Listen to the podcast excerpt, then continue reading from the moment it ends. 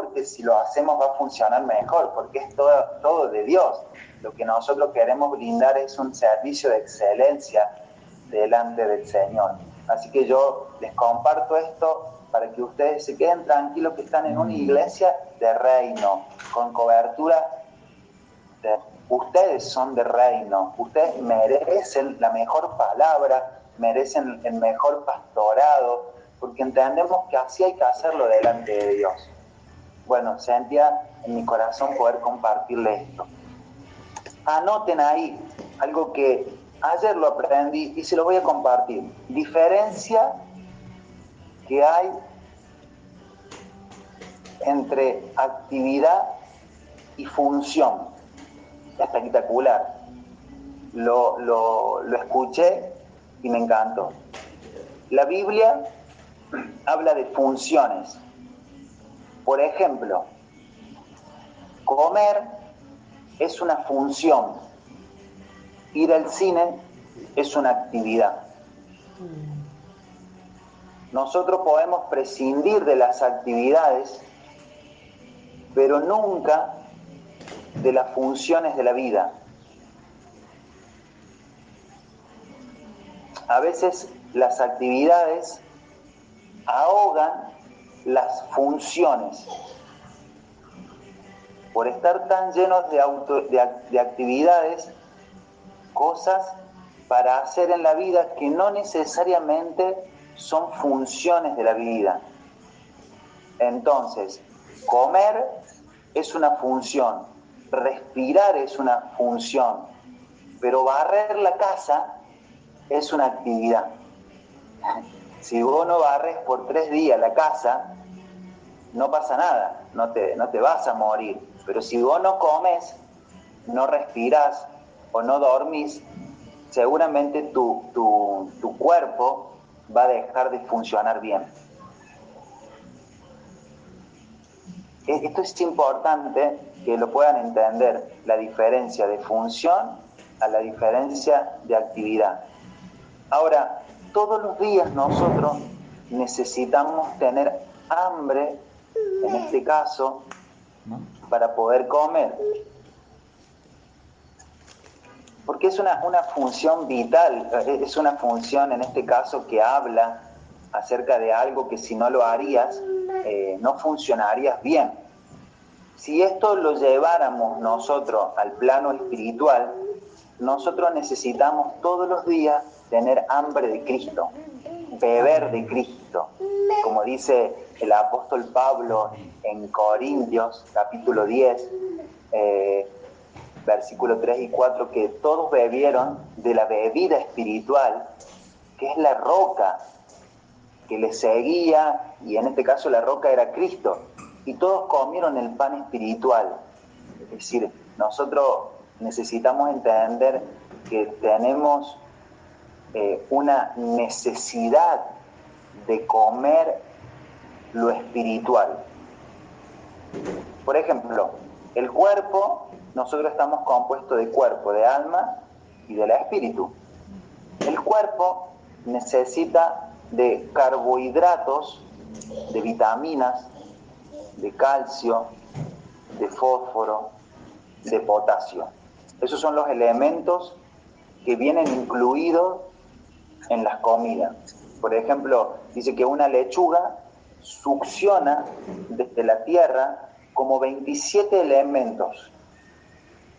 Esa, esa hortaliza trabaja para obtener los 27 elementos que salen de la tierra y nosotros después los comemos. Cuando los comemos, obtenemos los recursos que salieron de la tierra que nos hacen bien. Eso es el cuerpo. El alma se alimenta de la información, se alimenta del afecto. Por eso a nosotros nos gusta estar informados, leer los periódicos, ver la tele. Y también eh, necesitamos que alguien nos ame, sentirnos amados.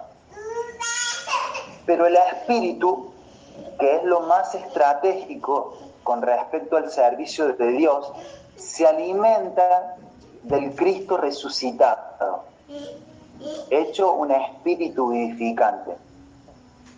Por eso Jesús insiste que aprendamos a comerlo a Él. Jesús dice, el que me come nunca morirá y yo le resucitaré en el día postrero. Así que los momentos, los martes, los jueves, ahora propusimos los martes y jueves y estamos viendo ahí con Lore cómo funciona, qué receptividad tiene, si, si está bien, si, si cumple los requisitos para que ustedes se alimenten, para que avancen, no cargar, no cargar su agenda, no, no darle de más, pero tampoco darle de menos, poder cumplir los requisitos que como iglesia nosotros estamos buscando los objetivos. Pero entendemos que los martes y los jueves en el Zoom no es una actividad, sino es una función. Nos comemos a Cristo.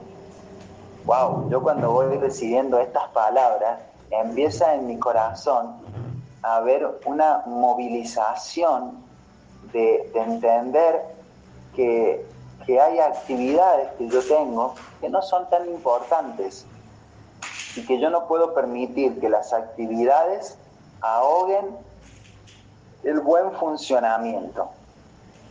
Entonces, el consejo, tenemos que aprender a tener una buena gestión personal, una buena gestión personal, una buena agenda, saber en qué estoy gastando mis horas. Es decir, llegué al final de día y hice esto, cumplí estos objetivos. Yo no puedo llegar al final del día y decir, uy, pasó el día y yo no hice nada, no trabajé, no, no planifiqué, no hablé, ¿qué pasó en mi día? Y en los futbolistas, esta es una de las áreas que más tenemos que trabajar porque siempre nos han armado la agenda. Cuando alguien no te arma la agenda, eh, poder ser un hombre que arme su agenda conforme al diseño de Dios es un objetivo. Así que tenemos que entender en este tiempo que lo que estamos haciendo los martes y jueves eh, va al servicio de nuestro crecimiento, al servicio de nuestro crecimiento. Y por ende, de un mejor servicio que prestamos a Dios en el progreso del Evangelio. Amén. Muy bien.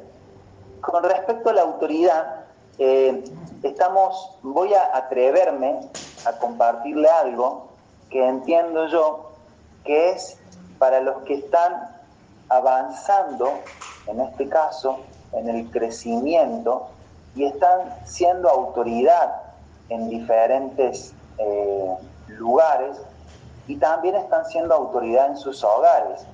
Pero quiero contextualizar que lo que les voy a compartir tiene mucho que ver con la autoridad que se presenta delante de Dios para poder hacer algo para Él. Eh, y lo vamos a leer, quiero que me acompañen en Levítico capítulo 10, versículo 1 y versículo 2. Por eso voy a apelar y, si ustedes tuviesen algunas dudas, sobre todo los que en este tiempo están empezando, pregunten, eh, no se queden con las dudas, pero yo asumo, yo asumo que vamos avanzando, vamos va habiendo un incremento del Evangelio y que vamos eh, creciendo en el conocimiento de muchos aspectos y yo quiero que ustedes conozcan bien este aspecto que tiene que ver con la autoridad de parte de Dios. Dice Levítico capítulo 10, versículo 1 y 2. Dice, el pecado de Nadab y Abiú. Nadab y Abiú, hijos de Aarón, tomaron cada uno su incensario y pusieron en ellos fuego, sobre el cual pusieron incienso y ofrecieron delante de Jehová fuego extraño que él nunca les mandó. Y salió fuego de delante de Jehová